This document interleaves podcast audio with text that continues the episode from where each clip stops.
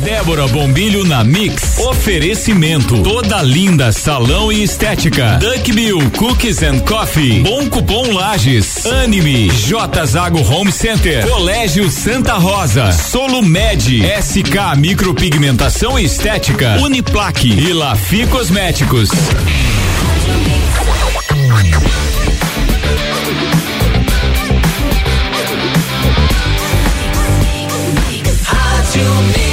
Melhor mix do Brasil, Débora Bombilho na Mix, no ar. Bom dia, Débora.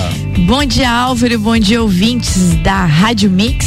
Mais uma manhã aqui na Torre da Mix e hoje a gente começa, né? Trazendo aquela notícia triste de ontem da morte do nosso Daniel Lucena. Infelizmente. Filho né, tão querido da Princesa da Serra, mas que nos deixa um legado incrível, Álvaro. Você como músico, eu vou eu vou abrir o microfone para você agora dar o teu depoimento do que representa o Daniel Lucena aí para para nós todos. Ah, simplesmente o maior compositor, né, da, da né, nesse gênero de, de música que a gente teve em Lages, né? Referência para muitos músicos.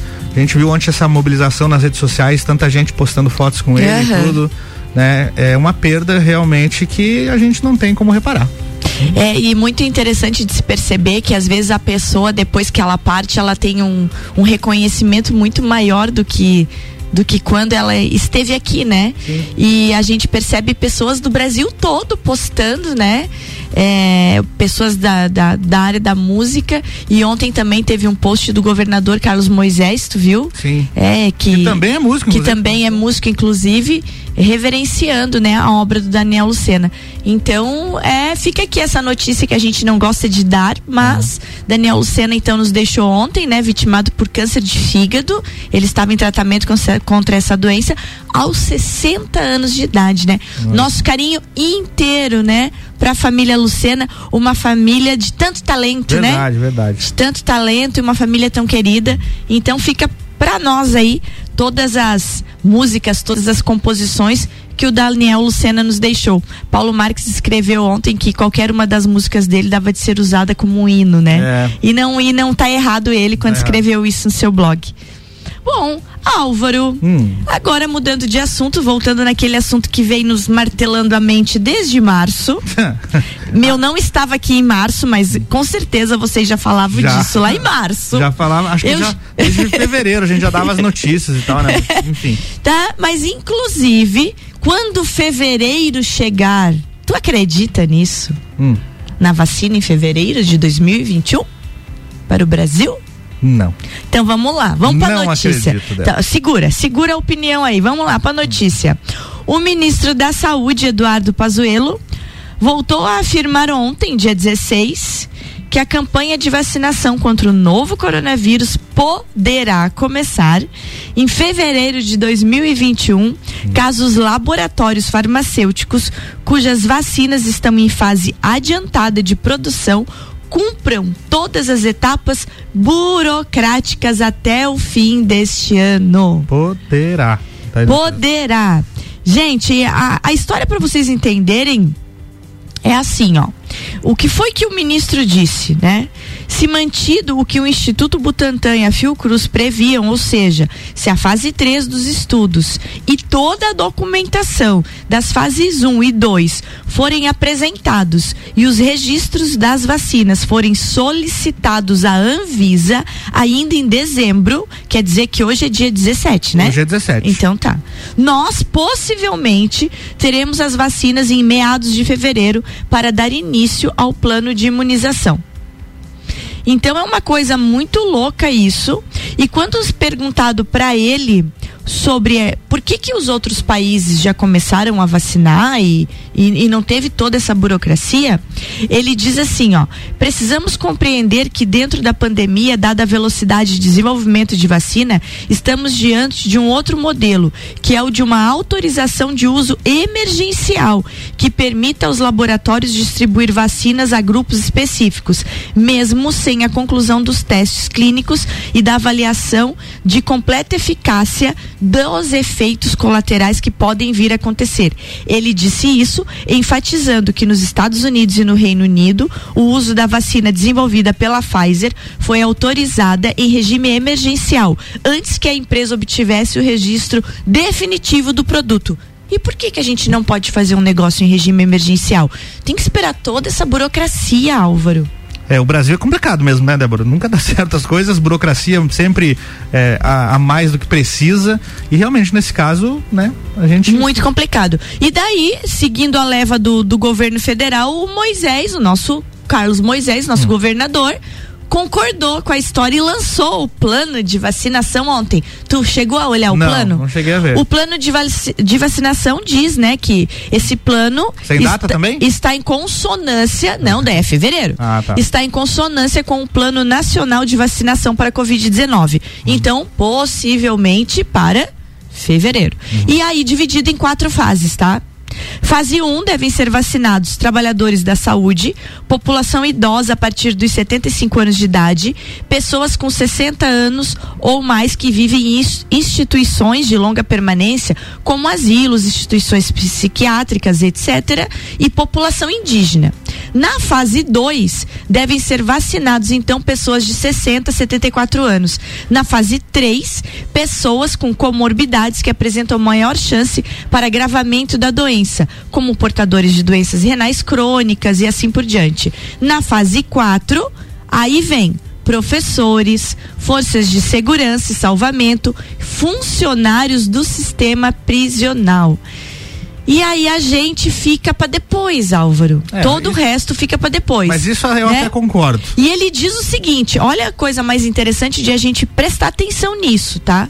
Quais são as competências do Estado? A competência do Estado é o armazenamento das vacinas e insumos recebidos do governo federal. Então, tudo está atrelado ao governo federal. Se vier vacina, vem de lá. Se o governo der para trás nessa história de burocratização, nós não teremos vacina em, em fevereiro. Também é por conta do Estado a logística para distribuição aos municípios, apoio na capacitação dos profissionais vacinadores e a complementação do provimento com seringas e agulhas, né? E alinhamento com os municípios. Então, qual é a previsão disso tudo? É, na primeira fase, 426.678 pessoas vacinadas. Eles têm essa precisão de Eles números. Eles têm né? essa precisão de números. Na segunda fase, em torno de 845 mil pessoas. Hum. Na terceira fase, 1 milhão 365 mil, né? É, na quarta fase, 167 mil, ele dele dá o número certinho aqui.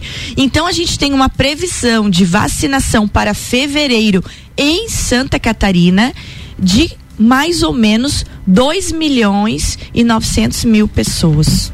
Bom. O que, que tu acha disso? A gente tem que torcer que tudo isso aconteça de fato, né? Mas. Mas, porém, quando como é que é aquela que a gente tinha Fabian... que decorar, ah. mas porém, todavia, é. contudo, não obstante, o, o que, Fa... que o Fabiano disse? O Fabiano acabou de falar na coluna, de, na coluna dele aqui, né, que o maior problema também aí disso tudo foi essa politização em cima da, da, pandemia, né? Aham. O Fabiano falou sobre isso e nós ouvimos é, esse comentário de politização todas as sextas-feiras com o Caio Salvino, também, né? verdade. Políticos cuidem de problemas políticos, médicos cuidem de problemas de saúde, desenvolvedores de, vani de vacina cuidem disso, né?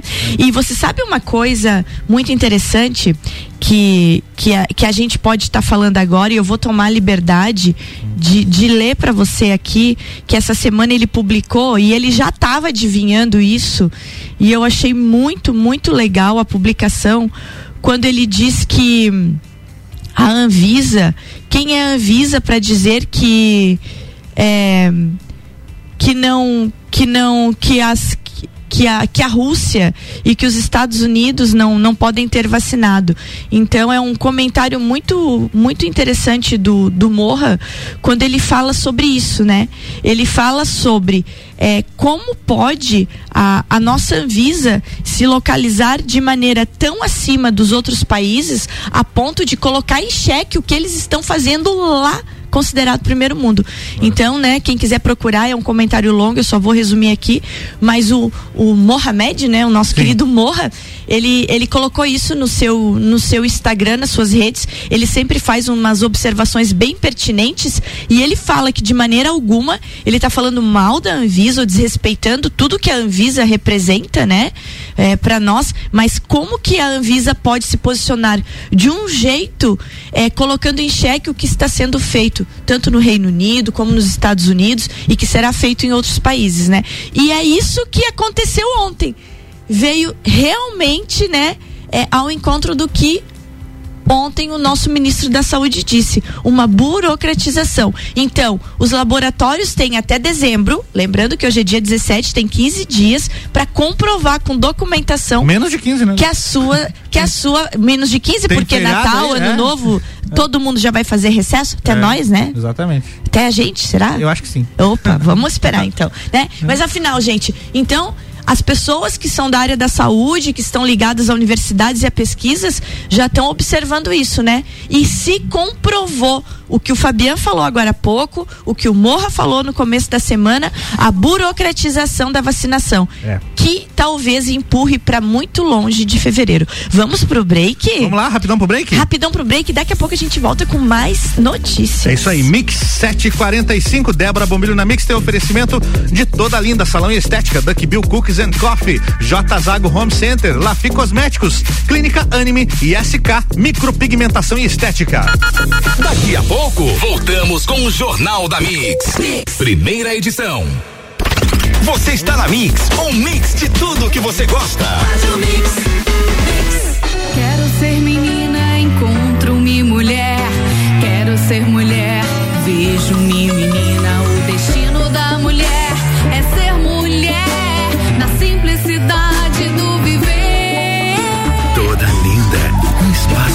para as mulheres que buscam tratamentos essenciais para unir beleza e bem-estar. A beleza da mulher é mais linda que se pensa porque é toda linda.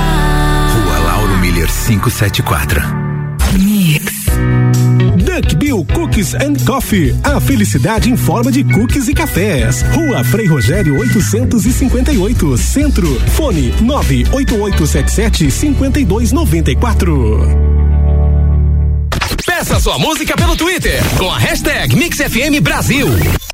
Que tal encontrar promoções imperdíveis em um só lugar? Nas lojas Lafi Cosméticos você encontra tudo o que precisa. Creme de mãos por R$13,99. Diversas opções de shampoo a partir de R$6,90. Creme para a área dos olhos Paiote de 99 reais por R$59,90. Aproveite! É tudo novidade, é criatividade, conceito inovador para sua praticidade. E combina com modernidade. J Zago é centro de tudo que você precisa. Não se arrisca para construir, reformar ou decorar. Temos tudo para o seu lar. J Home Center, tudo aqui. J Home Center. A maior e a mais completa loja da região. J você precisa para o seu lar. Acesse mixfm.com.br. A Clínica Anime, unidade de tratamento oncológico, está situada no terceiro andar do edifício Anime em Lages, com uma equipe multidisciplinar atualizada e sob orientação dos oncologistas Dr. Pedro Ervin Specht Schurman e doutora Maite de Liz Vassen Schurman. A Anime tornou-se referência, atuando na pesquisa, prevenção, diagnóstico e tratamento do câncer Anime. Qualidade de vida construímos com você. Mix. SK Micropigmentação e Estética, valorizando ainda mais a sua autoestima. Avenida Belisário Ramos, 3576, sala 2, no centro. Fone 49 3380 9666. Você está ouvindo o Jornal da Mix, primeira edição. Mix 748, Débora Bombilho na Mix voltando com oferecimento de SK Micropigmentação Estética, Clínica Anime, Lafi Cosméticos, J Zago Home Center, Duck Bill Cookies and Coffee e toda linda salão e estética.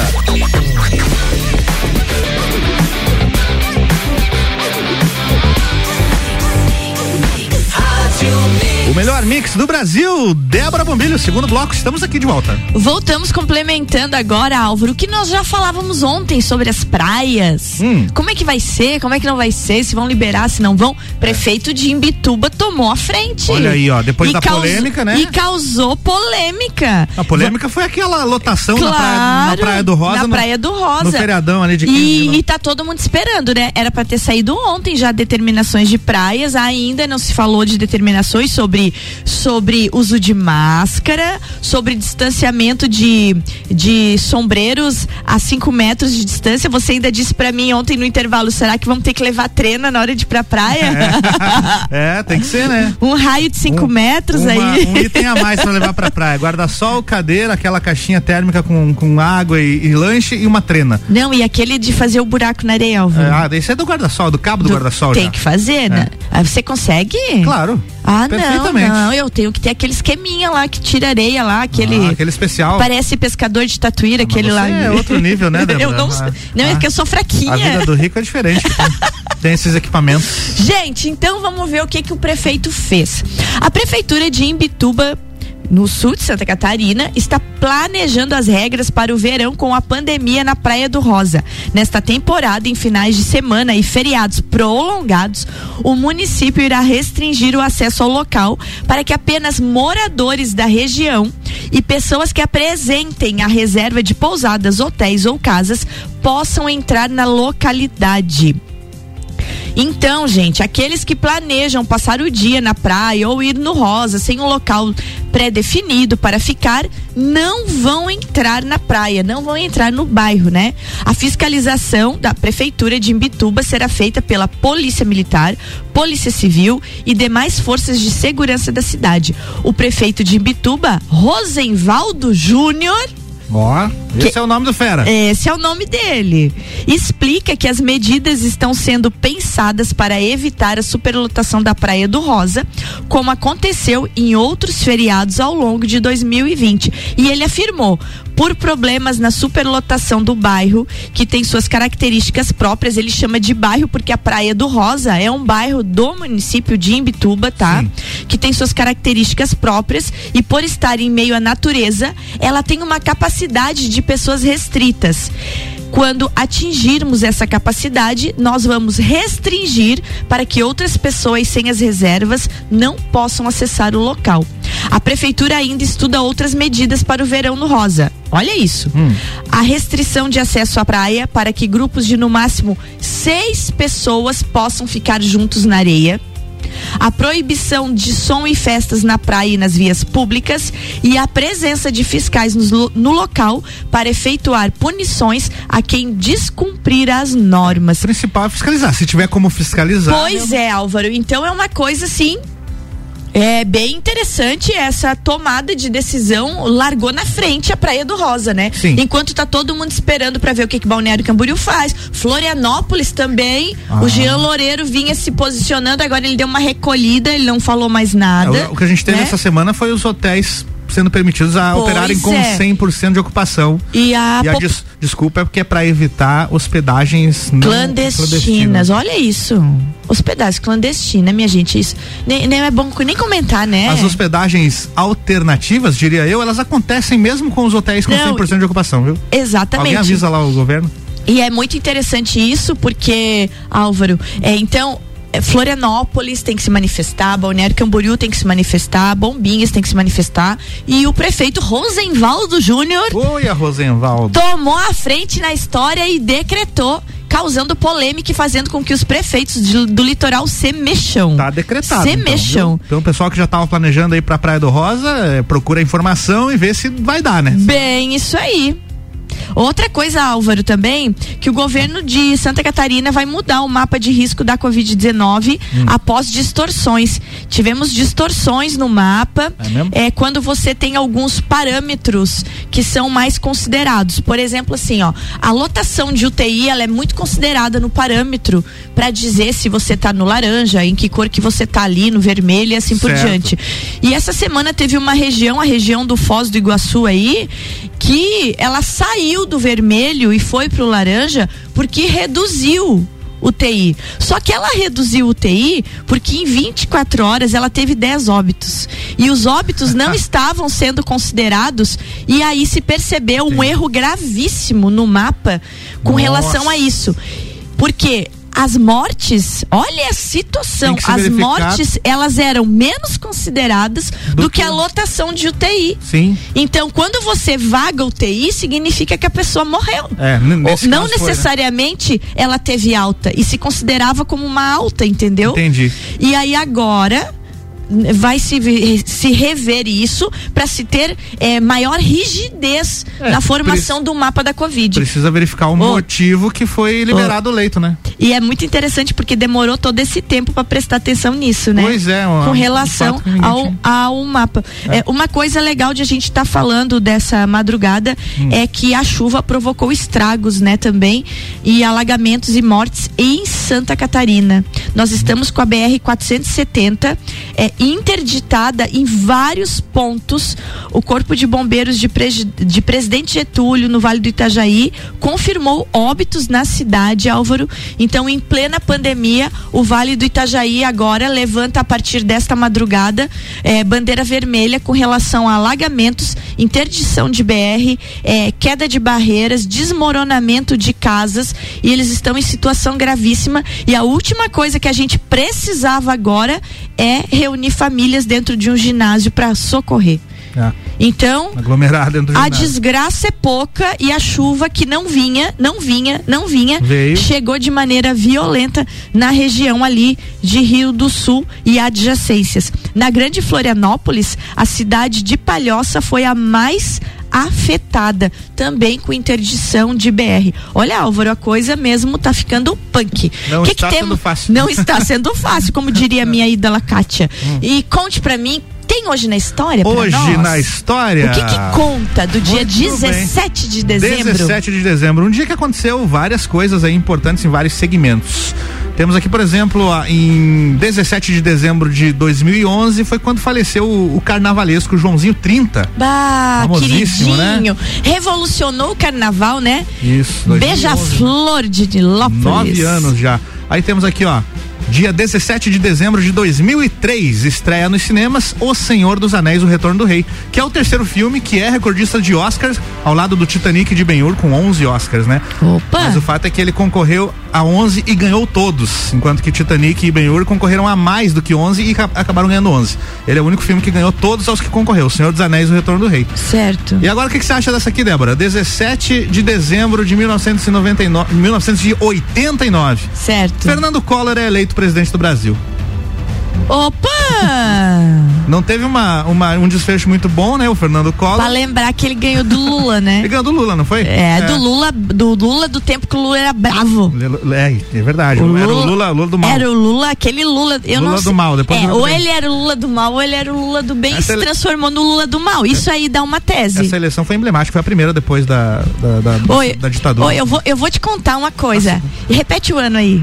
1989, 17 de dezembro de 89. Eu vou te contar então. 1989 foi o ano também que foi liberado que os, as pessoas com 16 anos pudessem votar. É mesmo? E eu tinha 16 anos. Aí tu votou? E eu votei. No Lula? Eu, eu- não, eu não votei no Lula. Ô, Tinha uns 20 candidatos, não tinha? ô, eu, eu não posso dizer, mas é, eu tinha uma vez esquerdista. Era gente estudante, tem uma vez esquerdista. Sabe qual foi meu primeiro voto? Eu vou contar, Enéas. gente.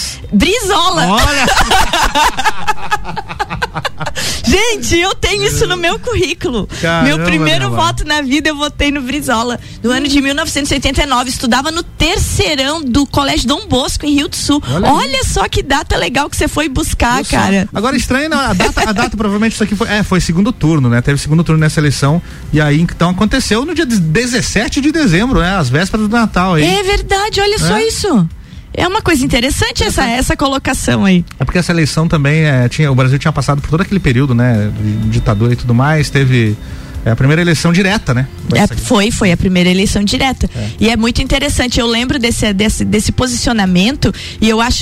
Tem um, de- tem um detalhe, Débora. Outra. Acabei de ler aqui, não, nessa mesma notícia. Não tinha apuração por urna eletrônica. Não, Então, voto a voto. 17 de dezembro foi o dia que foi finalizada a contagem. Ah, meu tô, Deus. Tô lendo aqui no- nos detalhes agora, entendeu? Olha isso. Não é que a eleição foi no dia 17, a gente tá acostumado agora com o, res- o Claro. resultado do dia. Mas 17 de dezembro de 89 foi, Era foi confirmada a vitória do Fernando Collor nas urnas. Tempo de cédula. Contagem um por um, né? O, canetinha na urna Gente, mas é bem isso. Eu lembro que o colégio nos levou para fazer o título. Olha é aí. muito interessante isso, porque os colégios têm essa missão também. é, dizem que o colégio não, o colégio tem que se posicionar, né, e politizar também. E eu lembro que o Dom Bosco nos levou, levou o terceirão para fazer o título. É, olha só que que Eu tô coisa indo boa. atrás aqui da informação se eu acho o dia que foi o Coisa, turno. coisa interessante, Álvaro. Essa, enquanto você acha aí, eu vou dar uma notícia aqui rapidinha.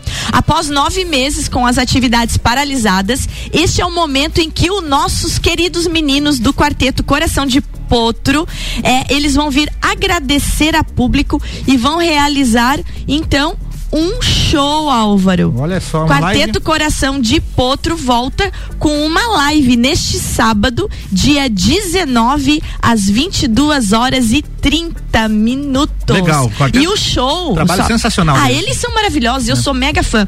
E o show vai marcar a estreia de Ike Antunes, músico natural de Passo Fundo, que foi escolhido como um novo integrante do grupo. O novo guitarreiro. O novo guitarreiro, né? que vai que vai substituir o nosso querido Ricardo é, Berga. Ricardo Berga, que é insubstituível, É né? verdade, tem um baita- querido, é, velho. Então, meninos, um abraço, sorte pro Ike, Kiko Goulart, Vitor Amorim e Maico. Então, dia 19, sábado, é live com os meninos. Pra fechar, Conta aí. Pra fechar a informação do segundo turno de 89, que a gente Opa. acabou, foi no dia 15 de novembro, como sempre é. 15 de novembro foi a data do segundo turno. E aí a apuração durou até 17 de dezembro. Um mês um mês e apurando dois dias. e contando apurando. cédulas. Pra Gente, foi o Collor que ganhou, inclusive. Evoluímos, evoluímos. Vamos embora? Vambora que tá chegando o papo de Copa. Tá chegando o papo de Copa aí, minha gente. Ô, não fiquem tristes, gremistas. Estas coisas acontecem. Daqui a pouco eles falam. Beijo, mais. gente. Mix 8 e 1. O Jornal da Mix segue com oferecimento de forte atacadista. Bom negócio todo dia. Madeireira Rodrigues exportando para o mundo e investindo na região. E RG Equipamentos de Proteção Individual e Uniformes, sempre ajudando a proteger o seu maior bem, a vida. Daqui a pouco, voltamos com o Jornal da mix. Primeira edição. Você está na Mix, um mix de tudo que você gosta. Débora Bombilho na Mix. Oferecimento. Toda linda salão e estética. Duck Bill Cookies and Coffee. Bom Cupom Lages. Anime. J Zago Home Center. Colégio Santa Rosa. Solo Med. SK Micropigmentação e Estética. Uniplaque. E Lafi Cosméticos.